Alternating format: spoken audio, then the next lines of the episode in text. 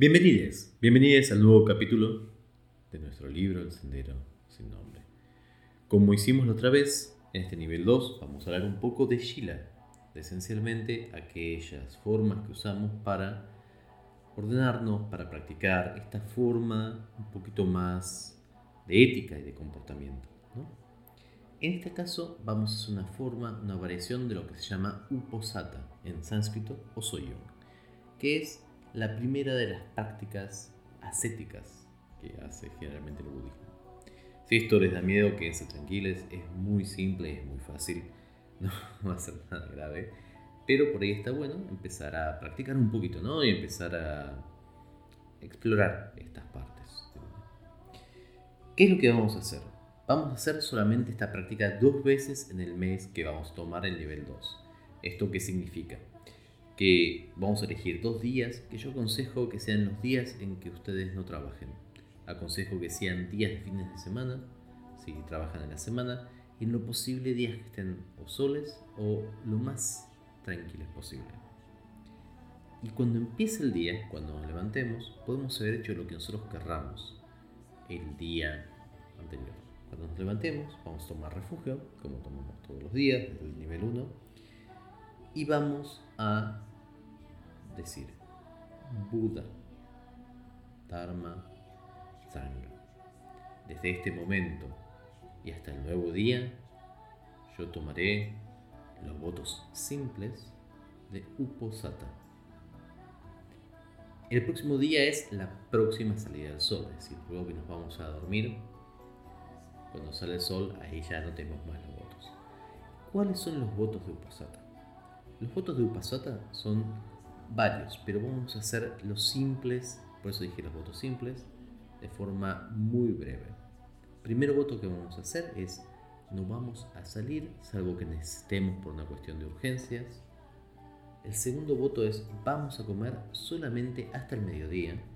Podemos comer cualquier cosa, pero hasta el mediodía. Luego del mediodía no vamos a comer. Podemos tomar todo el líquido que querramos, por favor líquido no alcohólico, pero vamos a comer si queremos a la mañana del desayuno y el mediodía. Y luego vamos a guardar un medio ayuno. Por supuesto, si ustedes tienen algún problema médico, no hagan esta foto, pero es muy difícil que el medio ayuno, es decir, no comer una vez, les tenga un efecto en la salud. Si están eh, frágiles de salud. Por supuesto, eh, no, le, ah, no hagan caso a este voto, pero yo diría que para la mayor parte de nosotros, perdernos una sola comida no va a ser tan grave. Entonces, no vamos a comer, no vamos a tener ningún tipo de relaciones sexuales, sea con otra persona o con nosotros mismos. No vamos a bailar, no vamos a buscar diversión, y esto es lo más difícil, ni en internet, en la computadora, ni en la televisión, ni vamos a ver nada. No vamos a ponernos perfumes o arreglarnos.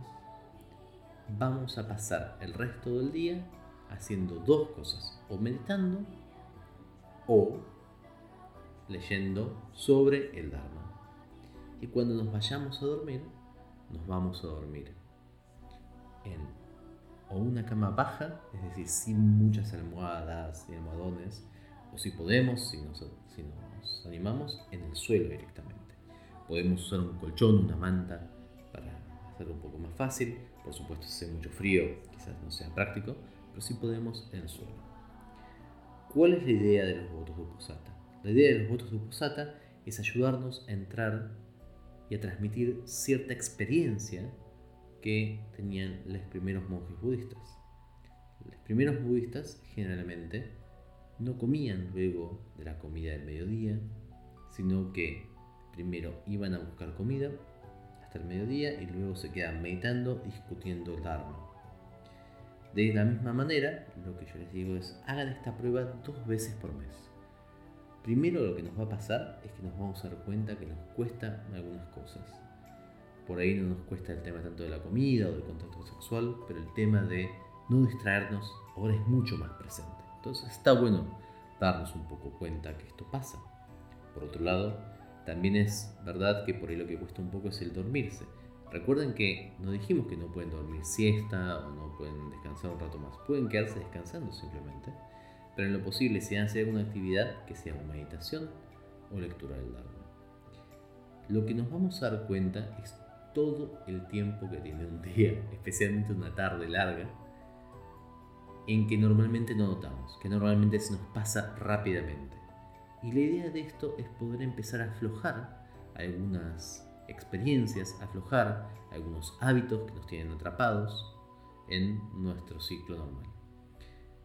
Por supuesto, es difícil saber si estamos atrapados. Entonces, ¿cómo vamos a hacer? Vamos a utilizar los mismos hábitos para aflojar los barrotes de donde estamos encerrados. Vamos a utilizar, cambiar cada tanto nuestros hábitos, pero no los vamos a cambiar de forma aleatoria o porque tuvimos un sueño, sino de forma deliberada. Pensemos en esto como empezar a entrenar los músculos que nos van a llevar a la liberación. Por lo tanto, solo para repasar, les pido que de acá al fin del mes que vamos a hacer el nivel 2, hagan esto.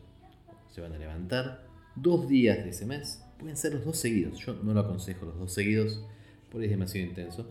Pero podrían ser, o pueden ser el primer día y el último día, o la forma que ustedes quieran. Pero se van a levantar, van a decirle al Buda, Dharma, Sangha, tomo los votos simplificados de Uposata. Y ese día no van a comer después del mediodía. Ese día no van a divertirse o salir a bailar o siquiera arreglarse. Se van a dedicar al estudio, se van a dedicar a la meditación, van a guardar el celibato y van a dormir o en una cama baja, sin demasiado arreglo, o directamente en el suelo. Y van a ver qué experiencia tan diferente va a ser ese día en comparación al resto. Empecemos a hacer esto y vamos a ver cómo de repente la experiencia de meditación, la experiencia del día cambia y con esto nos vamos también acercando a nuestro próximo capítulo que es sobre la meditación de Insight o Vipassana. Nos vemos ahí.